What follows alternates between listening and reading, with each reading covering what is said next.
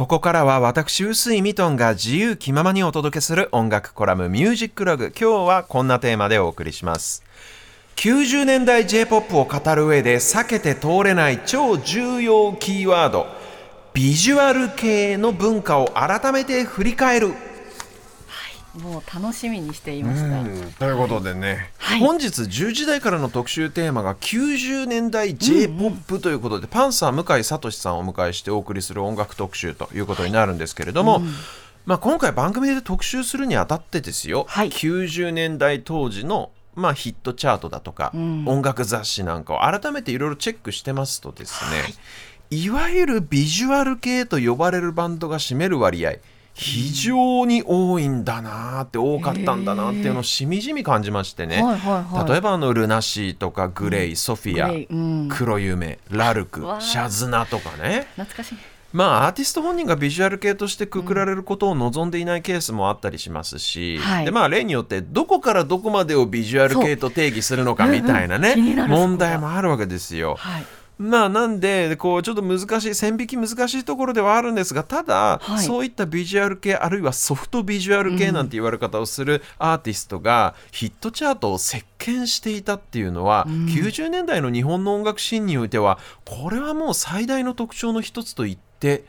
いいんじゃないかなというふうに思うんですね。というわけで今日の音楽コラム「ビジュアル系とは何ぞや」という話をしたいと思うんですが、はいそもそもビジュアル系ってはい。一般的なイメージとして、うん。やっぱり結構派手なしっかりメイクして、ね奇抜な髪型で、うんド派手な衣装を着たロックバンドっていうすごいざっくりしたイメージがあると思うんですよ。うんうんただ一口に派手な衣装とヘアメイクって言ってもその派手さの程度もいろいろだし、ね。方向性もいろいろなわけですよ。うん。例えば80年代のね x ジャパンみたいに、うんもう本当にトサカのように髪を逆立てて、はいで歌舞伎役者みたいなメイクをするっていう感じもあれば、うんあるいはもうちょっとこの漆黒の中世ヨーロッパみたいないわゆるゴシック系の世界観のバンドっていうのもいるじゃないですか。あねであるいはですけどもっとスキニーでパンクっぽい格好してる、うんね、革のジャケットにピタッとした革のパンツ履いてっていうちょっとパンクっぽい格好してるバンドもいるし、うん衣装とかメイク一つ見る見てもねやっぱ様々なんですよ多様性がすごいわすけ。ごいですよね。まあ衣装メイク。クでそれだけ様々ってことはやっぱり音楽性も当然かなり多様性に富んでいるということになるんですが、そもそもまずはなんでみんなそんなに派手な格好をすんの？うんっていうなんかきっかけあったん？っていう話ですよ。はい。でねこれ大きく僕が思うに2つの理由があると思います。はい。まず、えー派手な格好をし始めていったこのエスカレーションしていったまず一つの理由、はいこれ歩行天です。歩行者天国今はねもう廃止になっちゃってるんできのこさんリアルタイムじゃないから知らないと思うんだけど、はい1977年から98年までの約20年間はい。原宿駅前から青山通りまでの表参道のあのあの大通りはい。表参道の並木道のあるあありますああの大通りって休日になると車両通行止めで歩行者天国だったんですよ。で、はいここに若者たちが集まったわけですね、うんうんうんみんなでちょっと派手な格好して踊ったりとか、うんあ今でいう路上ライブみたいなものもたくさんやってまして、なんで特に80年代っていうのはアマチュアバンドの路上ライブがそこで盛んに行われていた。うんでねただでさえ奇抜な格好した人が多い原宿ですから、うん。ここで路上ライブして目立つためにはどうするか爪痕残すにはどうするかはい。そりゃもう手っ取り早いのは誰よりもド派手な服着て 誰よりもド派手なメイクすることですよ。ド派手な髪型にして。目立ちますから。そう。この80年代のホコ天での路上ライブ文化によってバンドやるならとにかく派手な格好しなきゃっていうムードが、まあ醸成されたというわけですね、はい。言うならばちょっと色物っぽい方向性ですよね、目立ってなんぼのもうほとんど仮想対象みたいになってる勢いだったそうですから当時は、うん。そして2つ目の理由は海外。あ特にイギリスの音楽シーンからの影響なんです。うん。1970年代から80年代にかけて生まれた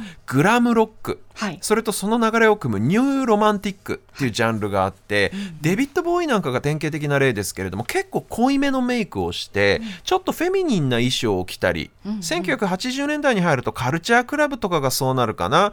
あのすごくねなんて言うんでしょうね。中性的っていう言葉は今あふさわしいかわからないですけれどもなかなかはいこの個性的ないでたちで音楽をバンドをやるという人が増えた。さらにイギリスではですね同じ頃ゴシックロックっていうジャンルも生まれましてこれどんな、えージャンルかっていうとねゴシック文学の世界観をロックで表現しようっていうようなムーブメントなんですね。要は耽美で退廃的で幻想的なゴシック小説の世界観を内包しているという。これもグラムロックとかニューロマンティックと非常に近いところで一緒に育まれたイギリス独自のロック文化なんですが、はい。これが日本に入ってきて、そのちょっと中世ヨーロッパっぽいメイクだったり衣装だったりっていうものを日本ののロックシーンにもたらしたというわけなんですよ。なので一口にメイクと衣装が派手って言っても、うんホコ天でとにかく目立つためって言ってエスカレートしていった、ある意味ではまあちょっと下世話とも言えるようなで現象に対して、はい。イギリスのグラムロック由来のメイクと衣装っていうのは割ともうちょっとアート性が高いというか、うん。ファッションオタクだったりアートオタクが振り切った結果そうなったっていう感じなんで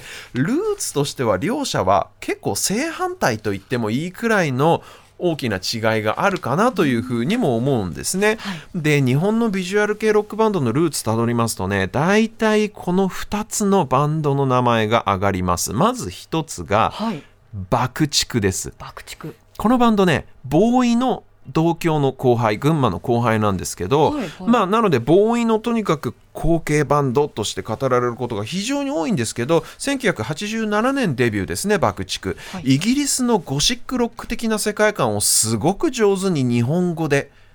展開したバンドなんですよ。はいで後のビジュアル系ロックバンドに引き継がれるこの単美で大敗的でダークな世界観っていうものを確立した元祖と言ってもいいんじゃないかなというふうに思いますね。もちろん音楽的には彼らのその群馬の先輩のボーイの影響というのも計り知れないんですけど、でもう一つのビジュアル系の元祖っていうのは、はいこれが1989年にメジャーデビューしたご存知 x ジャパンでございますね。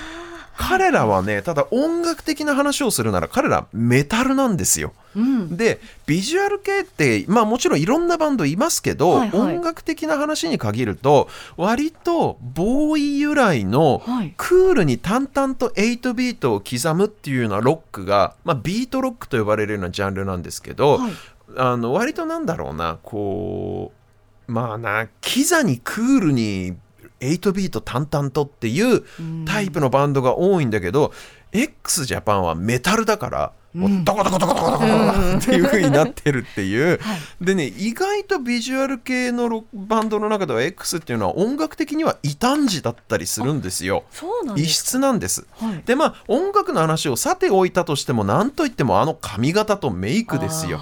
もともとはね、すごく実力派でストイックなメタルバンドなのに、はい曲をとにかく広く聴いてもらうためにあえてちょっと暴走気味にうん超ド派手なもう髪逆立てて歌舞伎みたいなメイクして、そういうヘアメイクをしてすごい衣装を着て、うんわざわざテレビのバラエティ番組に出まくって名前を売ったわけですね。うん。だ彼らはホコ天出身ってわけではないと思いますけどそのアティテュードというかそのやり方が非常にホコ天っぽいというか曲を聴いてもらうため、音楽を知ってもらうために、はい。あえて目立ったことをしていくっていうやり方を彼らはしたと、でも実際演奏するとすごいっていうね、そういうバンドだったと。なのでその後のビジュアル系ロックバンドに脈々と受け継がれる単美でダークな世界観を確立したのが爆竹だとしたら、はい。メイクするロックバンドの世界っていうのを、はい。このテレビメディアとのこの架け橋になって、うん。ビジュアル系のマーケットの礎をこの社会に築いたのが x ジャパンなのかなっていへうー。この2つが果たした役割っていうのはやはり非常に大きかったと思いますね。はいはいはい。ただうんうん。ビジュアル系っていう呼び方ははい。別にアーティスト本人たちが自称していたわけではないんですよ。でさらに彼らのファンがそう呼んでいたわけでもないんです。うん。で90年代リアルタイムで育っていったそのシーンをこう間近で見ていた自分としては、いつの間にか使われ始めてたなビジュアル系っていう言葉いつからだろうっていつの間にか定着してたっていう。でね90年代半ばに「ブレイクアウト」っていう音楽番組があって、はい。その番組がね結構ビジュアル系してんのなんて言ってあのーシャズナとか、あとはえっとねラックリマ・クリスティとかかな？ファナティック・クライシスとかそこら辺のバンドを結構番組でプッシュしててでちょうど同じ時期にラルクとかグレイとかルナシーがバーンって大ヒットした頃だったんで、はい。とにかくメイクしてるバンドは全部ビジュアル系っていうことでそこですっかり定着したしちゃった感じもするのかなっていう感じ。ただお茶の間にそのビジュアル系っていうそのジャンル一ジャンル浸透してしまうと逆にそこからあえてカウンターで脱却するようなはい動きっていうのも出始めるんですよ。そこで黒夢とかは結構そのコテコテの黒服系ビジュアルだったのが結構パンクっぽい格好にイメチェンしていったしあるいはルナシーの河村隆一さんなんかもめちゃくちゃ爽やかなお兄さん風にイメチェンしていったし髪バッサリ切って、ちなみにそのルナシーといえばですよ x ジャパンの YOSHIKI が立ち上げた自主レーベルから出たバンドなんですね。で、まあ、つまり X の門下生とも言えるわけなんですけど、面白いのがね x ジャパンってバンドそのものはメタルバンドなのに、はい。彼らのレーベルから巣立った後輩バンドは割と爆竹的なゴシックロック系のバンドが多いんですよ。はいはいだから x ジャパンのそういうおおらかさというか、自分たちの音楽性を後輩に押し付けないで自由にやらせるっていう器の大きさが、ビジュアル系のシーンを活性化させた一つのキーポイントなんじゃないかなというふうにも思うんですよね。そういう意味でも x ジャパンの存在っていうのは非常に偉大だったと思います。さあ今日は80年代後半のビジュアル系黎明期の話で時間が来てしまいましたけれどもお聞きいただくのは爆竹でもなく x ジャパンでもなく94年のルナシーの大ヒット曲ですなぜこの曲を僕が選んだかというと、実はこの曲ビジュアル系黎明期の要素が全部詰まってるんですよ。なぜかというとまず音楽的にボーイ直系のビートロック、そして歌詞の世界観。爆竹由来のゴシックロックな短美な世界観、でも彼らを見出したのはなんと x ジャパン。というねこのビジュアル系成立の歴史のキーワードが全部この曲に入っている、そして大ヒットになった曲です。もう大名曲「ルナシー」で「ロジア」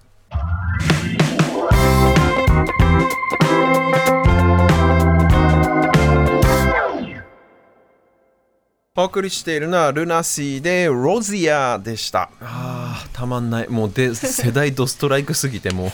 胸がもう血がたぎる。ということで